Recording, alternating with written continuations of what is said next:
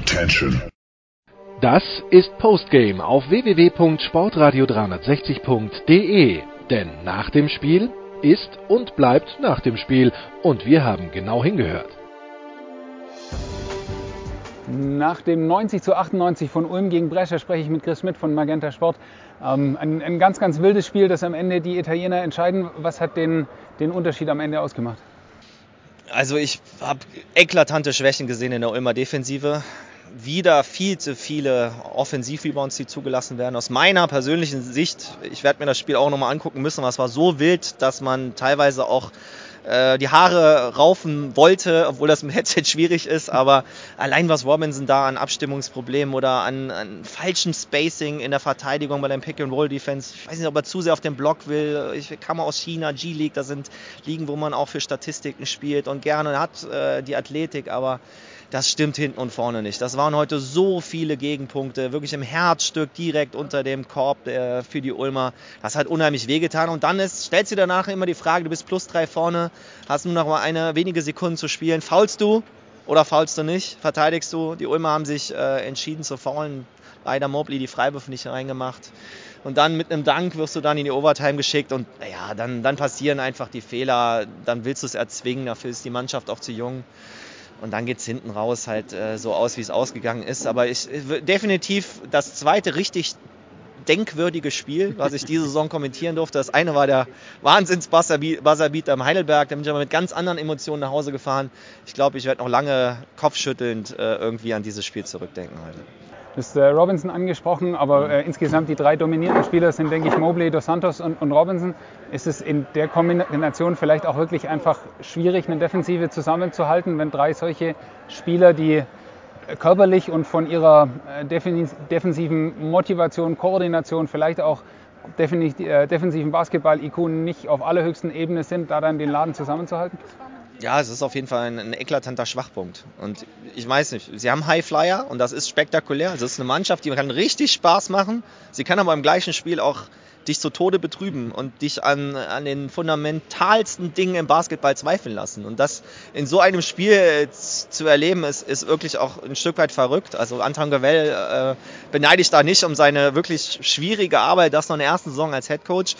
Ich weiß nicht genau, was mit Nico Brezel war, ob er angeschlagen ist. Ich kann mir nur das vorstellen, weil in der Art und Weise, wie sie heute im Pick and Roll auseinandergenommen wurden, auch die Guards ist richtig angesprochen, die lassen sich dann auch dos Santos, weil er eben die Physis auch nicht hat, zu leicht schlagen. Dann kollabiert die Abwehr dann auch ähm, zu oft auf Ulmer Seite.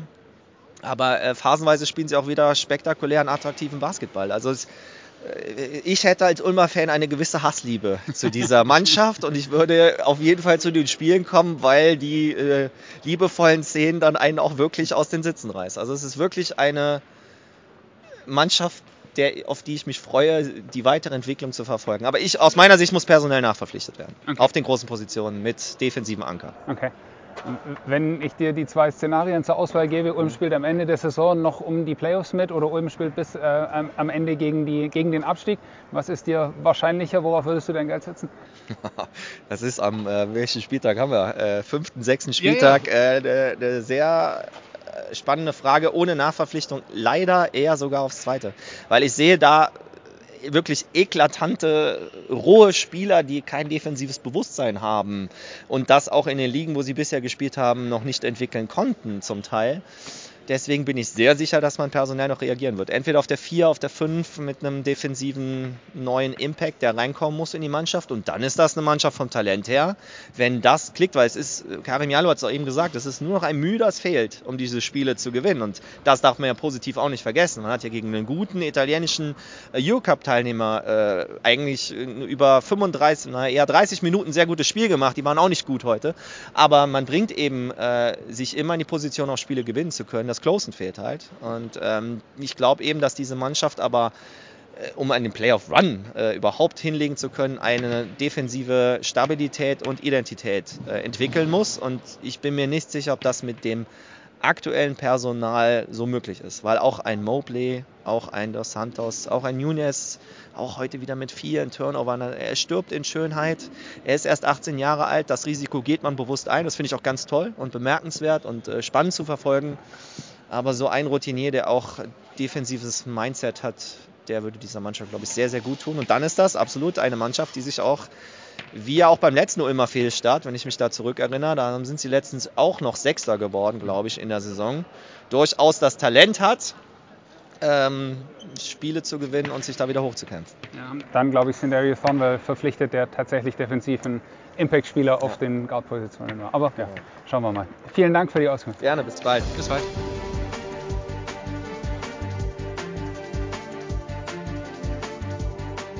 Ich spreche mit Anton Gavell, Headcoach von Ratio Farm Ulm. Ähm, Herr Gavell, Ihre Mannschaft hat in der ersten Halbzeit das Spiel noch geführt. Die Rebound-Statistik sah ausgeglichen aus und am Ende ähm, hat es dann in Overtime knapp nicht gereicht. Aber insbesondere die Rebound-Statistik ist massiv in den Keller gegangen. Was hat sich da geändert in der zweiten Halbzeit? Ja, angesprochen. Ich meine, die Defensive, wir haben, wie gesagt, 21 ähm, offensive Rebounds zugelassen, 18 Rebounds mehr als, als, als unser Gegner. Ähm, zu viele zweite, zweite, zweite Chancen dann ähm, erlaubt und äh, klar, du arbeitest die ganze Zeit. Das war eine Sequenz, glaube ich, im dritten Viertel, wo wir drei, vier offensive Rebounds in Folge zugelassen haben und dann bist du einfach nur die ganze Zeit am, am, am Arbeiten in der Defense und äh, ja. Trotzdem war die Chance da, das Spiel zu gewinnen. Ähm, und und in, in, ich glaube, in Overtime, da, da haben wir einfach äh, nichts mehr entgegenzusetzen gehabt. Und äh, ja, das Spiel war eigentlich dann entschieden. Ja. Ihre Mannschaft steht jetzt bei 1 zu 7 wettbewerbsübergreifend. Gleichzeitig, glaube ich, noch kein Spiel mit mehr als 10 Punkten verloren, wenn ich es äh, richtig in Erinnerung habe. Das heißt, die Mannschaft war immer dabei.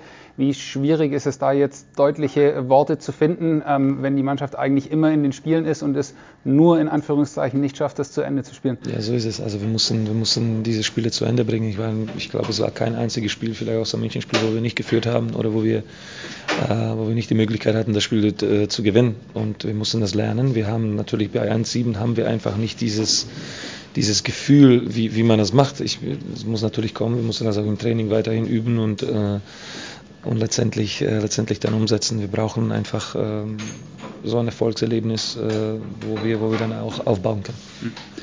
Defensiv gab es einige Szenen, wo ihre Mannschaft einfach geschlagen wurde. Nicht zuletzt auch der Korb, der dann zur Overtime geführt hat.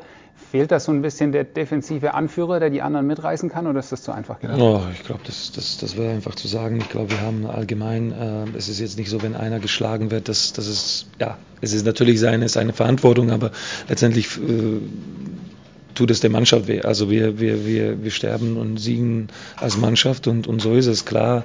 Es gab viele Momente, wo wir uns das anders vorgestellt haben, wo viele einfache gerade Punkte unterm Korb passiert sind und, und das, äh, das muss man uns anschauen und äh, ja, mit der Mannschaft ansprechen.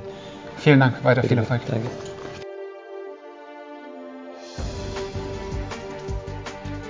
Das war Postgame auf www.sportradio360.de. Versäumen Sie nicht die Big Show, jeden Donnerstag neu. Oder Wir sind Dirk, unser Basketball-Special und vieles mehr. Und besuchen Sie uns auf Facebook unter facebook.com slash sportradio360. Folgen Sie uns auf Twitter und abonnieren Sie uns auf iTunes.